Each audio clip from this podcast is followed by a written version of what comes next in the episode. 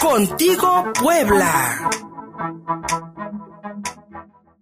Ayer, primero de diciembre, Día Mundial de la Lucha contra el SIDA, y se nos quedaron muchos temas, eh, se nos quedaron muchos temas aquí en el, en el micrófono, eh, porque hay una necesidad imperiosa, eh, imperioso el, el fomento en la sociedad mexicana de lograr una mayor empatía con las personas que viven con VIH-Sida.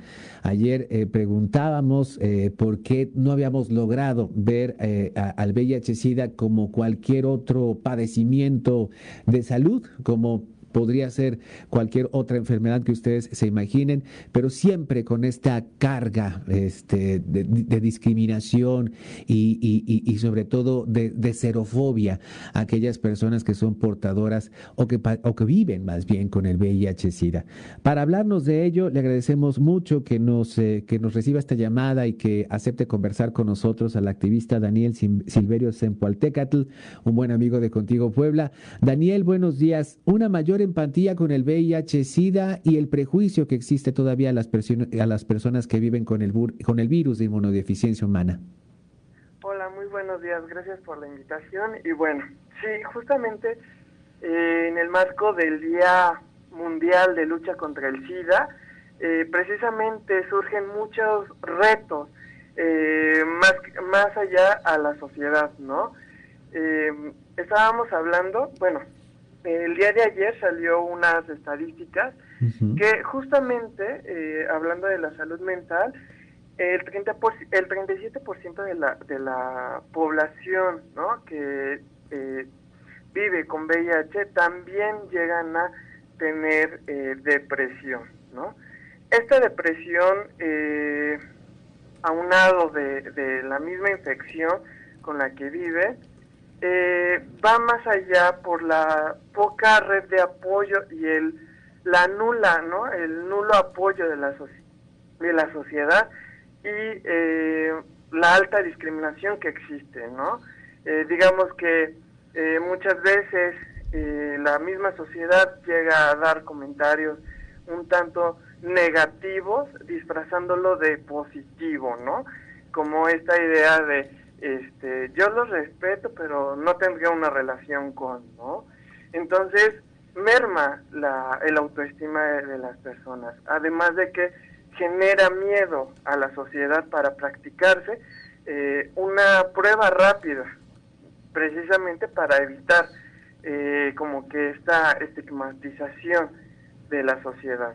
Entonces, lejos de eh, todo esto, afecta a todos, precisamente a todos los que viven, ¿no? O conviven, ¿no? Falta de, tener, eh, manejar un correcto lenguaje, ¿no? Es decir, eh, muchas personas o incluso profesionistas hablan de enfermedad y no olvidemos que la palabra enfermedad estigmatiza precisamente, ¿no? Entonces no estamos hablando de una enfermedad, estamos hablando de una infección.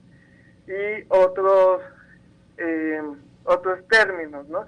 Como saber cuál es la diferencia entre VIH y cuál es la diferencia con el SIDA, ¿no? Eh, prácticamente existe mucha confusión actualmente e incluso hoy en día tal confusión llega al grado de que en algunos folletos, precisamente en donde se divulgan los derechos de los de los derechohabientes de cualquier instituto de seguridad, eh, de salud eh, existe un mal manejo del lenguaje, lo que llega a estigmatizar aún más a las personas que viven con VIH.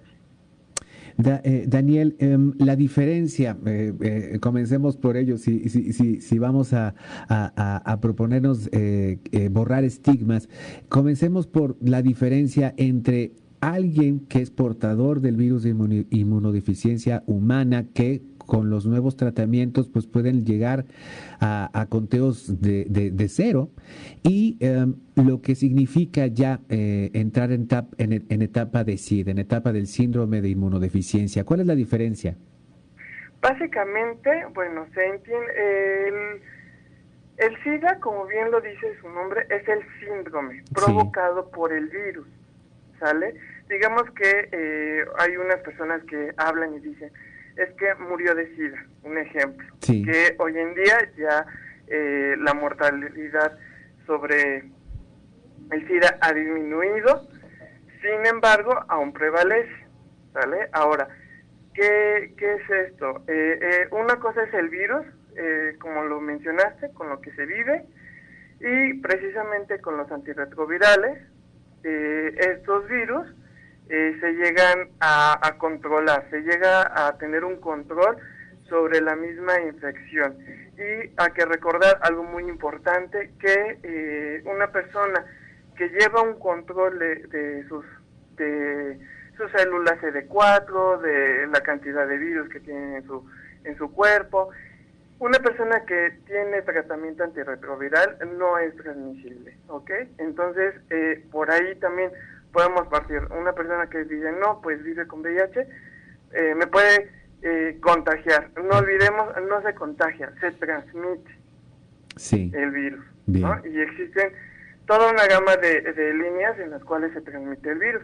Pero regresando a tu pregunta, para no alargarme más, el síndrome es provocado por el virus. Digamos que cuando una persona no lleva un control, eh, un tratamiento antirretroviral, eh, su salud se ve mermada ante la disminución de células CD4, que son los anticuerpos, y al aumento de la cantidad de virus en su cuerpo. Ahora, eh, una vez llegado a este punto, pasa una fase que se llama SIDA. Y eh, cuando ya se encuentra en esta fase, eh, muchas enfermedades que son oportunistas, llámese puede ser lo que es una gripe, incluso una infección, algo que a la mayoría de las personas no les llega a afectar. Estas enfermedades oportunistas ingresan con facilidad a su cuerpo y precisamente pueden generar, eh, pueden causar la muerte. Pero es el síndrome. Digamos que ya es una, una fase ya muy, muy prolongada que la persona ya no ya no lleva un tratamiento.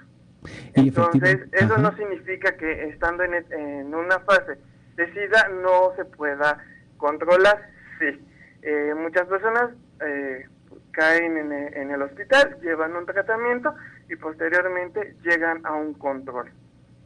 Estamos platicando con el activista Daniel Silverio Zempoaltecatl, una mayor empatía al VIH-Sida. Ayer leíamos, eh, Daniel, una frase que pues eh, fue la que más me impactó. Silencio es igual a muerte. Y creo que la gran mayoría de las personas que viven con VIH eh, tienen que mantener un silencio, no lo pueden expresar, por ejemplo, a, una persona con la cual comienzan una relación afectiva, no, la pueden, no lo pueden expresar con sus compañeros o compañeras de trabajo. Es decir, sigue habiendo todavía un estigma terrible y un muy posible rechazo por parte de las personas que rodean a una persona que vive con VIH-Sida. ¿Este silencio sigue matando, Daniel? Definitivamente. Eh, precisamente es una de las causales de la depresión en personas que viven con VIH y eh, precisamente incluso hay, hay personas que con tal de que sus familiares no se enteren de su estado, ya no llegan a, a ir por su medicamento. Sí. Entonces eh, hay una menor adherencia a su tratamiento antirretroviral y claramente tanto su estado de ánimo influye mucho en su sistema inmunológico, lo que disminuye sus defensas y por ende afecta a su salud. Existen muchas, eh, digamos que mucha, muchas, muchos conflictos internos cuando una persona llega a ser diagnosticada eh, en, un, en una primera instancia, ¿no? Porque llega a esta parte, ¿cómo eh, lo digo o no lo digo a mi pareja sexual, este, a mi pareja, eh, lo hablo con mi familia, o sea, eh, existen como que muchas dudas, ¿no? Pero lo que yo les diría es que lleguen a identificar quién es su red de apoyo. Puede ser un amigo, puede ser un familiar cercano, etcétera. Y no hay que olvidar que todos tienen derecho al closet.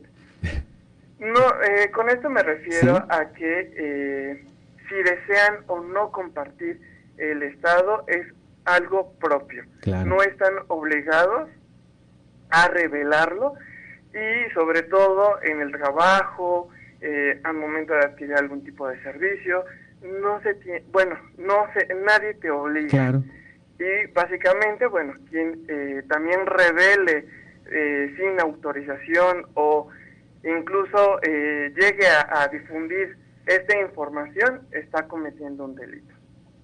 Daniel Silverio Sempaltecatl, activista, muchísimas gracias. Creo que nos quedan todavía muchas preguntas, pero se nos, se nos acaba el tiempo. Ojalá nos podamos volver a, conectar la semana que, que, viene, porque todavía creo que entre la población de mayor riesgo, entre los hombres que tienen sexo, sexo con hombres, los HSH, creo que ahí es donde también persiste un terrible prejuicio. Estaba viendo que, por ejemplo, en algunas aplicaciones de citas, pues tienes que colocar incluso tu estado cero positivo o cero negativo. Entonces, eh, me parece que ahí también hay mucho trabajo que hacer para poder este, combatir la discriminación dentro de la, de la población más afectada, Daniel.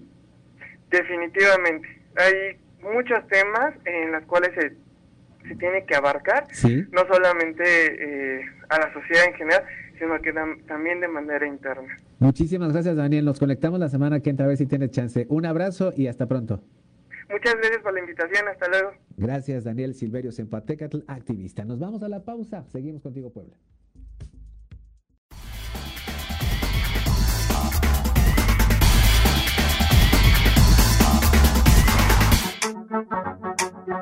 Contigo, Puebla.